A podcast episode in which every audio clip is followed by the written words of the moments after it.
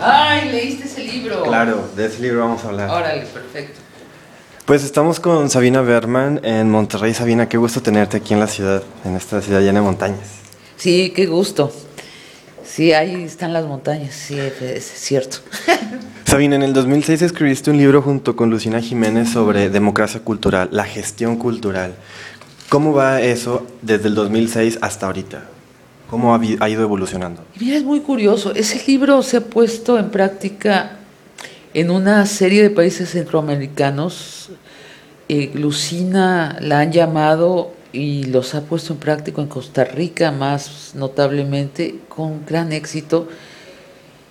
Eh, Lucina lo ha hecho en el primer cuadro de la Ciudad de México, pero hay una gran resistencia en, en la política cultural federal. Hay una gran resistencia a pensar. Hay una gran resistencia a saber qué diablos están haciendo. Siguen como una maquinita haciendo eventos culturales, pero en realidad no es algo planeado, es como una inercia, ¿no? Que, que, ya existe, o sea, no es nada Por eso maquiavélico. Decía, es decir, la resistencia a planear. O sea, no hay plan de cultura en este país desde 1988. Y el que se inventó en 1988 se quedó incompleto. Lo que dice este libro es que hay que completarlo y también da ideas de cómo completarlo, que es la llegada de la cultura a los mexicanos, no solo a los artistas. Es decir, que no esté rebotando todo dentro de un solo agente, sino que se haga mainstream, como llama. Que llegue, sí, que llegue a todos. O sea, que sea tan importante la, la cultura fina como las telenovelas. ¿Tú has, ¿Tú has gestionado, por ejemplo, en TV Azteca que tu programa salga más temprano? es muy bueno.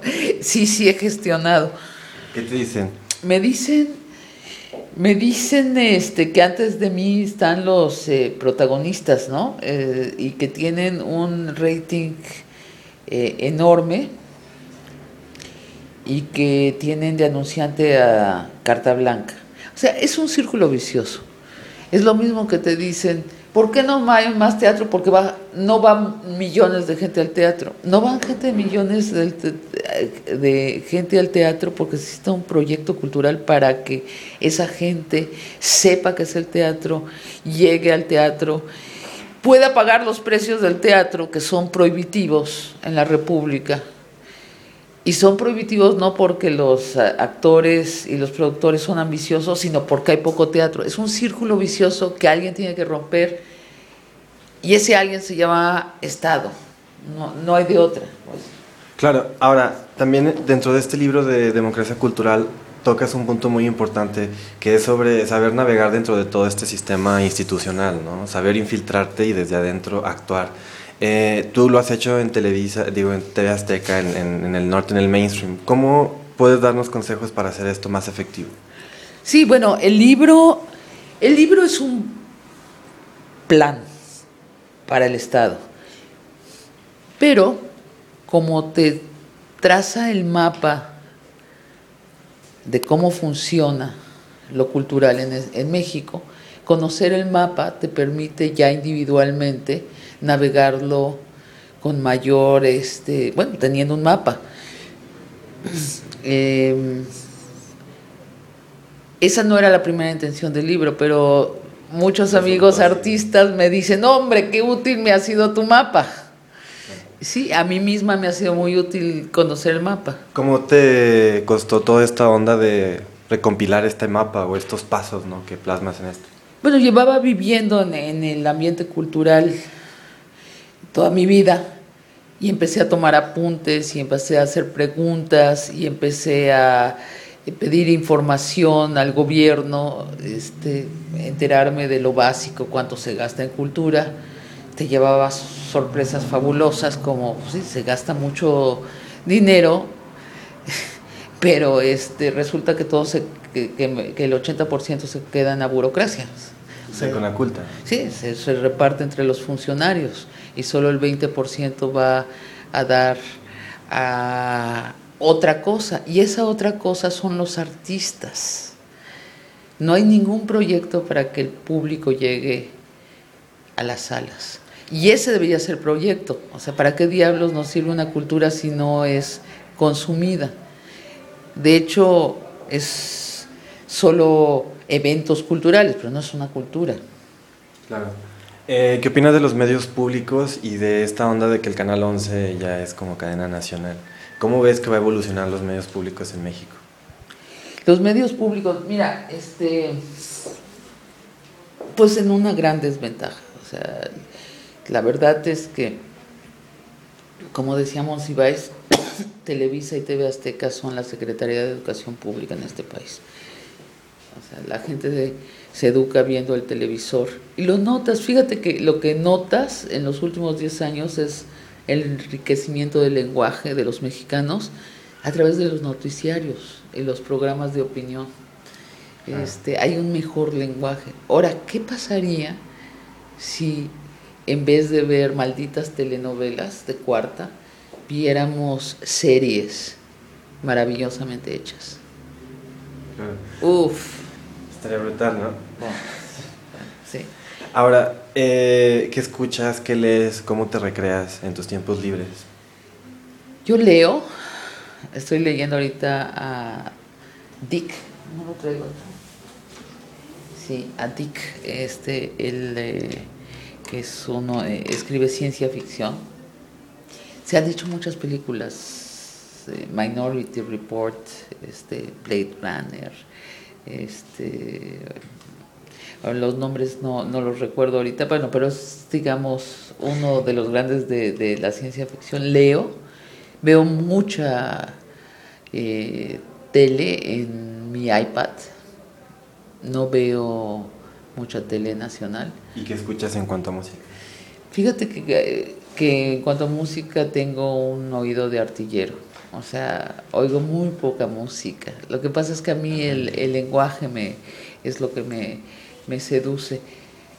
Eh, oigo, oigo radio, fíjate, disfruto muchísimo escuchar este debates en el radio, para mí son teatro, ¿no? O sea, me río mucho este, oyendo cómo usan el lenguaje, cómo se atacan, eh, me da mucha risa, sí.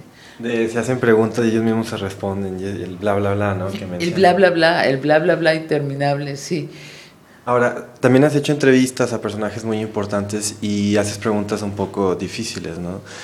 ¿Cómo ha sido, cuál ha sido la entrevista más desgastante o quizá la entrevista más tensa o, el vino que está ahí por un lado suaviza todo? No, no. Ah, eh, pues son tantas, ya son seis años, entonces son tantas entrevistas que no, no tengo catalogado cuál ha sido la más difícil. Recuerdo algunas con dificultad, por ejemplo, a Carlos Salinas de Gortari que, que no me contestaba nada directamente, todo era de soslayos, sentía yo que tenía una conversación con un guppy, ¿no? Cosa que le dijera así de frente, uh, se iba por el otro lado, sin haber dejado de ser interesante el resultado total. Sobre todo esto, la, continua evasión de, de lo directo. Yo creo que los priistas tienen una dificultad con la verdad notable, o sea, son... Eh, en algún momento alguien los convenció que decir la verdad era causaba cataclismos, ¿no? Creo que, por ejemplo, el último caso hilarante que tenemos es la de la, suspensión de Mr. Profeco, ¿no? Que se le suspende y a continuación se dice, pero él no participó en la clausura del restaurante y tiene una trayectoria eh, ejemplar.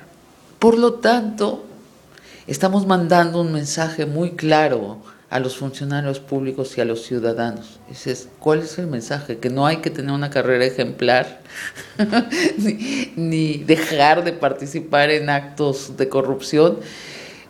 No pueden decir uno más uno igual a dos. Es una prohibición que tienen insertada en su, en su relato de la realidad como un hacha.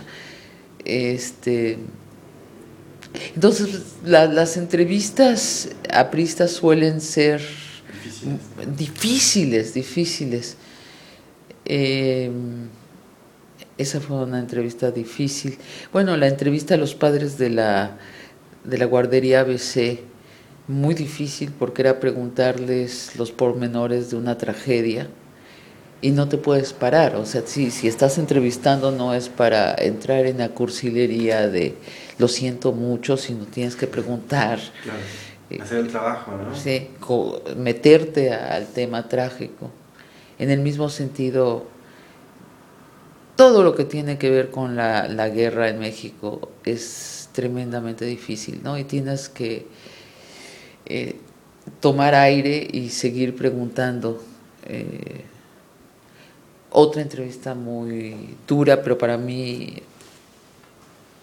ejemplar, eh, así que me sirve como una decodificador de, de lo que estamos viviendo es con la ministra de la Suprema Corte, Olga Sánchez Cordero, cuando le pregunto si México es un país sin justicia, o sea, donde la justicia es solo una excepción. Y ella primero como boxeador, ¿no? O sea, cabecea, me dice algunas cosas y de pronto regresa y me dice absolutamente. Este, la, estamos en un país donde la justicia sucede por excepción. Es muy fuerte que te lo confirme un ministro de la Suprema Corte de la Justicia, ¿no? Porque te subes te subes a tu coche así y dices, ¿dónde está mi antifaz? Porque estoy en el lejano oeste. Esto es tremendo, ¿no? ¿Has usado como las técnicas del teatro para eh, hacer buenas preguntas a tus entrevistados? Sí, claro, o sea, planeo primer acto, segundo acto, tercer acto y planeo muy claramente cuál es el tema, ¿no? De qué se trata esta obra. Y, y creo que, que, el entrenamiento de teatro te da una... te da una comprensión que la, el otro que está enfrente de ti es un personaje distinto a ti. Como un control corporal impresionante, ¿no? También.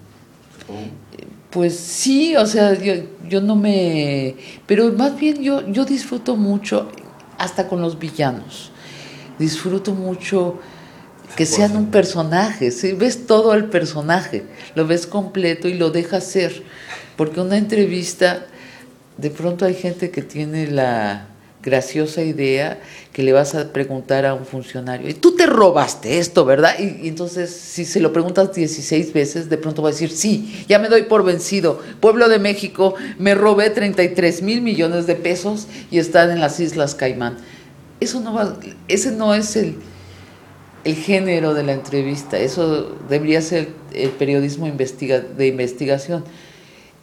En la entrevista se parece muchísimo al teatro, ¿no?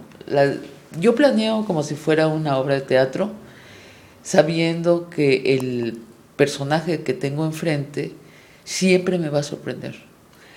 Y a veces, fíjate, y a veces eh, la intuición te dice, este es el tema, y tu intelecto te dice, no, ¿cómo va a ser ese tema? Y lo importante es la intuición. En ese sentido yo lo trabajo igual que, que el teatro. ¿no? Entrevisto al, al presidente del PAN, el tema lógicamente era el pacto por México. Bueno, mi intuición me decía que no, que el tema era que es nieto de Francisco y Madero. Entonces entro por ese tema y él me dice, es lo más importante que hay en mi vida, es ser nieto de Francisco y Madero. lo hice, de cierta forma. Más, ¿sabes qué? Le das la oportunidad al personaje de contar quién es. Yo no pretendo hacer justicia en el programa, yo pretendo que la gente vea el personaje completo y ya después cada quien lo odia o lo ama. Digo, la misma entrevista, cuando, cuando entrevisté a Norberto Rivera, había gente que me dice, es que malvada, y cuando le preguntaste de la pederastía, le dije, no, no es malvada, o sea, él, ¿sabes? Eran los temas y él contestó, y hay gente que me decía, qué bien salió el arzobispo estupendo, qué hombre más inteligente. Este, creo, sí, es como en el teatro. En el teatro no se trata de que haya buenos y malos, ah, sino que te cuenten completa la historia. Por último, y quizás sea muy banal, es chistoso, ¿eres algo de Chanik Berman? Chanik Berman es mi cuñada. Está casada con uno de mis hermanos. Pensé que no, ¿eh? no, sí, sí. Bueno, muchas gracias. No, esperas tomar una picture. Pero en el podio, ¿no? Que, Ah, en el podio.